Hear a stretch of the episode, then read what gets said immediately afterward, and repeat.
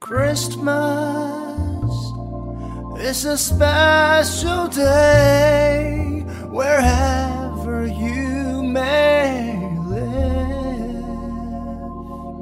It's a time for peace and joy, a time to love and give, a time to love and